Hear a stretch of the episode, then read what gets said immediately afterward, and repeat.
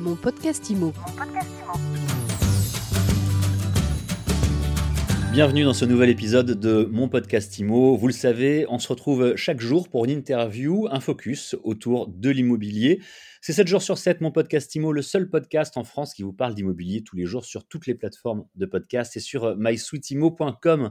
Notre invité du jour, c'est euh, Michel Sapranides. Bonjour Michel. Bonjour. Vous êtes chef d'entreprise en Ile-de-France, euh, dans le bâtiment, dans l'électricité euh, plus précisément. Et vous avez publié un livre l'an passé. Vous vous présentez vous-même d'ailleurs comme un patron philanthrope. Et c'est quelque chose d'extrêmement important pour vous. Alors on va détailler tout cela parce que vous aidez vos employés. C'est assez intéressant. Mais en quelques mots déjà, pourquoi et comment on se définit comme un patron philanthrope? Je pense qu'on se, définit par, par conviction tout simplement, et, c'est le propre de, de, beaucoup de chefs d'entreprise dans le domaine des, PME. Euh, on fait beaucoup de, RSE, euh, de responsabilité sociétale et, et environnementale euh, sans le savoir véritablement, mais les PME ont toujours été très engagées dans, dans, cet aspect. Alors, on va entrer directement dans le concret avec vous. Vous avez combien d'employés, Michel? 80. Des gens qui ont des parcours différents, et c'est extrêmement important pour vous de les aider lorsque c'est nécessaire, lorsque c'est possible. On a presque l'impression que vous recherchez des gens qui ont besoin d'aide, en fait. Euh, je milite en faveur de la diversité. J'ai signé la charte de la diversité en août 2010, il y a donc 11 euh, ans et euh, il se présente tout type de candidats euh, en entretien. Euh, on engage une dizaine de collaborateurs par an. Et par exemple, la diversité, c'est un axe sur lequel on a toujours misé. On croit à l'égalité des chances pour tous.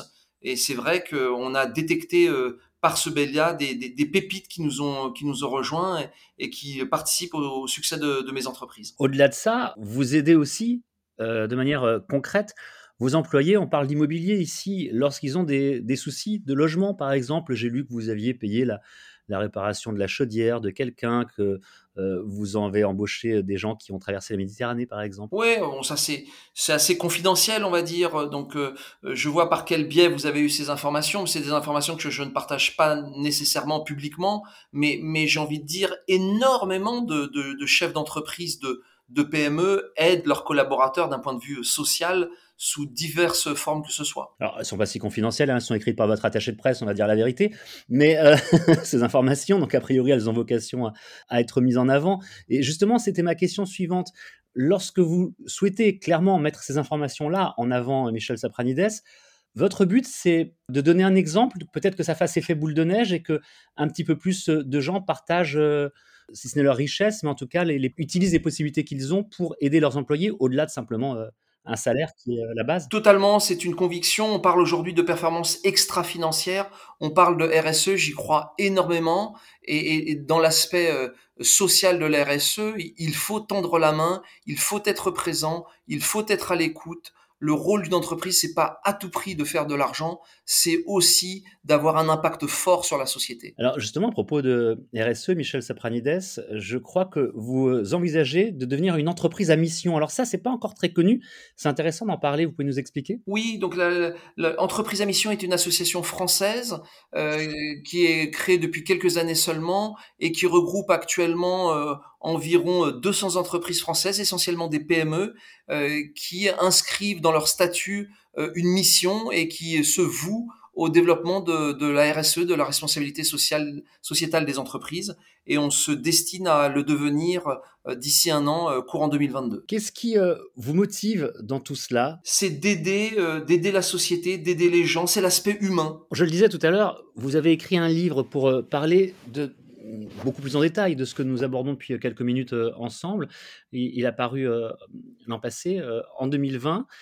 Là aussi, l'idée, j'imagine, est de pouvoir donner des idées, donner des conseils à d'autres chefs d'entreprise.